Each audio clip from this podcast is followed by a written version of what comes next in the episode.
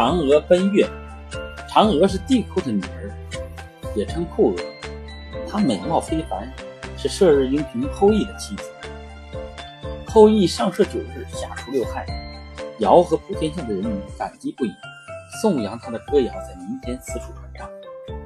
但是后羿的心头却沉甸甸的，自己毕竟射杀了天帝的九个太阳儿子，不知道天帝能否原谅。后羿特地宰了在桑林捕获的大野猪。把猪肉剁得细细的，制成肉糕，恭恭敬敬地端上天庭，奉献给帝喾，想看一看帝喾对他态度改变了没有，是否对他依旧亲密，依旧信任。但是帝喾由于失去了九个儿子，闷闷不乐，便把后羿贬到了凡间。后羿谪居下界，当然和嫦娥一块去的。他的妻子嫦娥本来是天上的神女。跟着丈夫一起来到凡间，夫妻俩成了凡人，渐渐的有了凡人的生老病死。嫦娥美丽的容颜也在时间无情的流逝中慢慢变憔悴，因此嫦娥经常埋怨后羿当年做了愚蠢的事情，害得自己和他一起受苦。后羿觉得特别对不起妻子。有一年，羿得了大病，病愈后精力大不如前。会有衰弱之趋向。后羿想到自古以来人人难免一死，心里慌乱起来，想找一个长生不死之法，可以和妻子永远在一起。他毅然决定出外云游，求枪反道。奔走了数年，得到高人指点，知道昆仑山旁的玉山上有西王母，是与天同寿的活神仙，藏有不死之药。但凡夫俗子俗子都上不去。如果能够上去问西王母讨些不死药吃，就可以长生了。羿思量了一番，那条路他从前攻打空宫氏时走过，现在自己虽是凡夫俗子，试试倒也无妨。于是决定只身前去。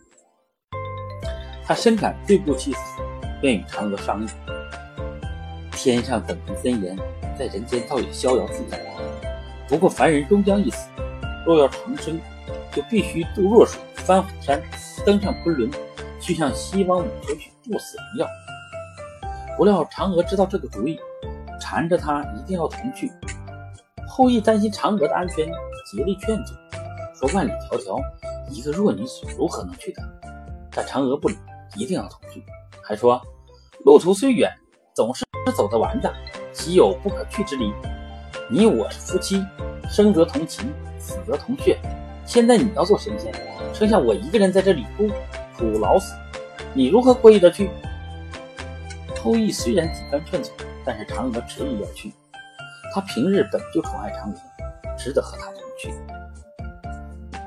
西王母原来住在西方玉山的山顶洞穴里，有三只红脑袋、黑眼睛的青木轮番外出给她寻找食物。它长着老虎的牙齿，豹子的尾，披头散发。却佩戴玉簪，每当晨昏，居于山头，黄丝浓厚。他掌管天灾、瘟疫、刑法，也炼制收藏不死丹药。皇帝退隐九重天外，西王母便迁居昆仑山。这时的他已化身为雍容华贵、仪态端庄的贵妇。昆仑山下有弱水环绕，弱水非但不能载舟，一片鸟语落下也会沉没。弱水外又有炎火之山，山上的火焰昼夜不息。后羿凭着盖世神功、超人意志，越过炎山弱水，攀上一万三千一百一十三步二尺六寸高的悬崖峭壁，在昆仑山间的宫殿里拜见西王母。西王母知道羿来寻他，又钦佩羿的作为，同情羿的遭遇，所以分外优待，赐酒赐果。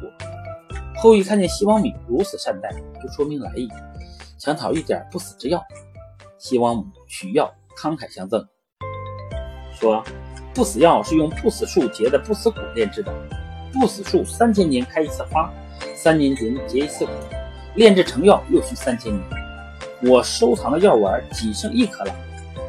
听到西王母这么一说，嫦娥十分惶恐，觉得两人中只能有一个长生了。西王母微微一笑，两人分享俱可长生不老，一人独食，既能升天成仙。嫦娥听到这话，心里的石头落地了。后羿丝毫没有发现妻子的心情转变，高高兴兴的拿了那颗丹药，希望母亲向两人说明吃药之法，并且说要用季泽的白玉膏做药引，方才有效。